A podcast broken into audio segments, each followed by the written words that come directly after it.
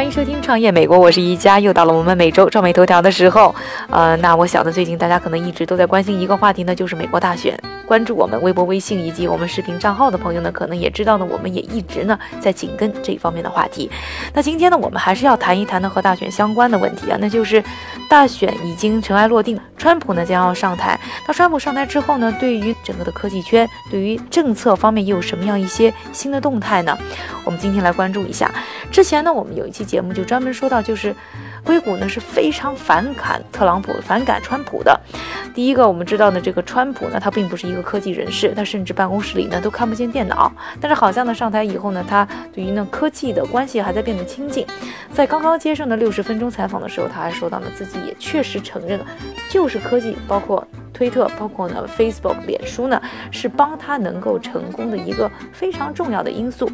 另外呢，他在说到呢，奥巴马 Care 就是奥巴马的健保法案，也就是特朗普呢在。竞选的时候一直大喊着要把它去除的这么一个法案呢，他提到这个法案的时候，他专门说他 Google 了一下这个法案啊，呃，发现了这个法案其实有很多内容呢还是非常有意义的，所以他在未来呢，在对于这个法案清除并且呢取代的时候呢，还会保留呢很多内容。可以看到啊，他也开始呢慢慢会使用呢像。Google 这样的一些我们现代人都会用的一些科技的工具了。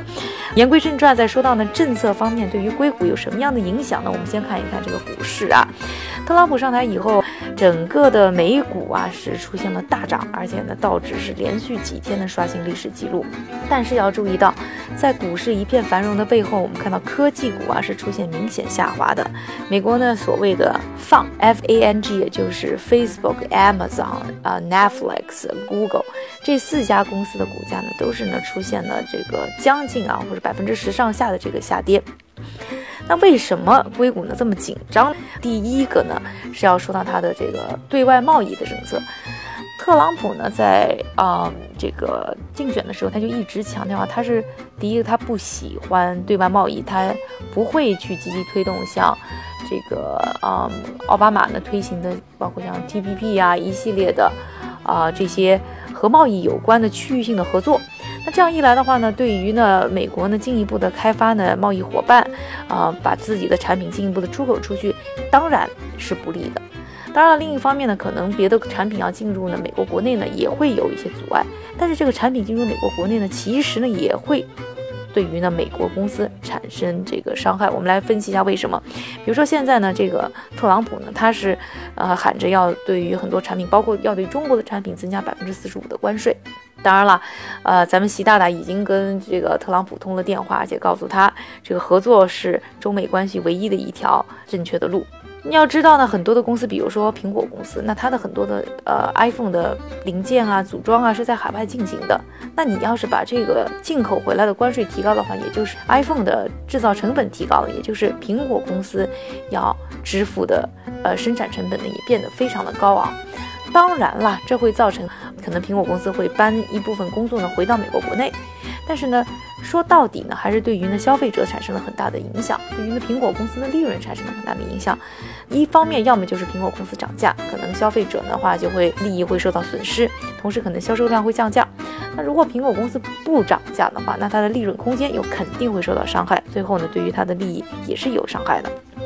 另外啊，再说到这个移民政策，这移民政策呢，一方面呢，这个特朗普是喊着可能要遣返两百万以上的非法移民回国，那意味着美国国内有很多的底层的工作可能就没有人去做了。另外呢，就是对于呢较高级别的一些员工啊，发放的所谓的 H1B 这个绿卡。签证呢，可能不会像呢很多科技公司期待的那样去扩展，甚至呢还可能要求更高，这个每年的名额变得更低。那每年啊，这个 H1B 已经非常非常难申请了，都是要抽签儿来决定。而对于呢这些科技公司，在美国国内呢找不到足够的人才，就得依靠这些海外来的高技术的人才呢去为他们贡献。而且很多的创业者其实在美国呢也是外国人，也是移民。对这方面的政策对于整个行业呢也是有打击的。另外再说到一个行业呢，就是 renewable energy，就是可再生能源。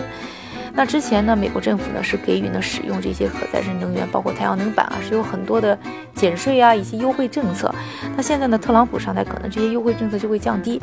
那有可能啊，在有一个退税的这个额度从原来的百分之三十降到百分之十，就意味着太阳能板的安装会比从前相比要大降百分之六十。那对于整个的可再生能源的行业呢，是有非常大的影响的。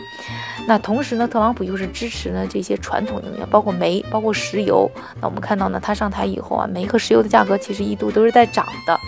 那这个对于呢可再生能源也是一个竞争关系，也是不利的。所以我们看到像特斯拉啊，这个闻风丧胆，那个股价可以说是啊，跟随的那一天呢就大跌了差不多有百分之四多。另外呢，对于女性员工啊，特别是女性创业者呢，可能你会看到呢，可能有，嗯，也会有呢一一些政策上的影响。比如说，他在啊最新的六十分钟的采访当中还提到呢，他是反对堕胎的。那可能也会对于呢很多女性想要去工作，想要去控制自己的这个生育年龄，可能也会造成一些影响。另外再关注一下就是这个啊收购合并方面啊，以及 IPO 市场。那 IPO 市场上当中呢，如果啊这个科技公司的股价呢频频下滑的话，那当然我们可能会看到这个呃上市的时候可能估值会不会太高，阻力会比较大，那可能上市会变得没有过去那么活跃。另外在 MMA 这件事情上面，就是收购合并这件事情上面呢，特朗普呢之前的态度也是比较反感的。他在这个 AT&T 要收购时代华纳的这个消息宣布以后啊，他就说，像他的政府呢是绝对不会批准这样的收购合并案的，因为不希望呢太多的权力呢集中在少部分的大的企业身上，所以呢有可能会看到他上台以后会阻截更多的一些呢大型的收购合并案，因为在奥巴马政府呢已经有很多的这样的一些收购合并案呢通过了，他上台以后可能这一股风呢还会杀得更紧。所以呢，对于行业的很多的这种活动呢，可能呢也会产生影响。那这里呢，只是我们现在展开一些呢大胆的想象啊，因为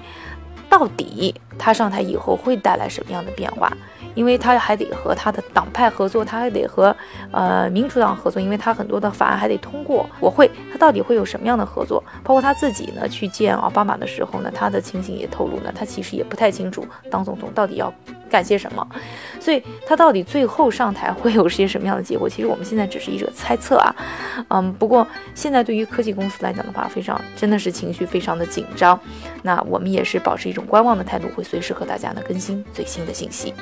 感谢大家的收听，欢迎继续关注我们的创业美国，我是一虾，我们下期再见。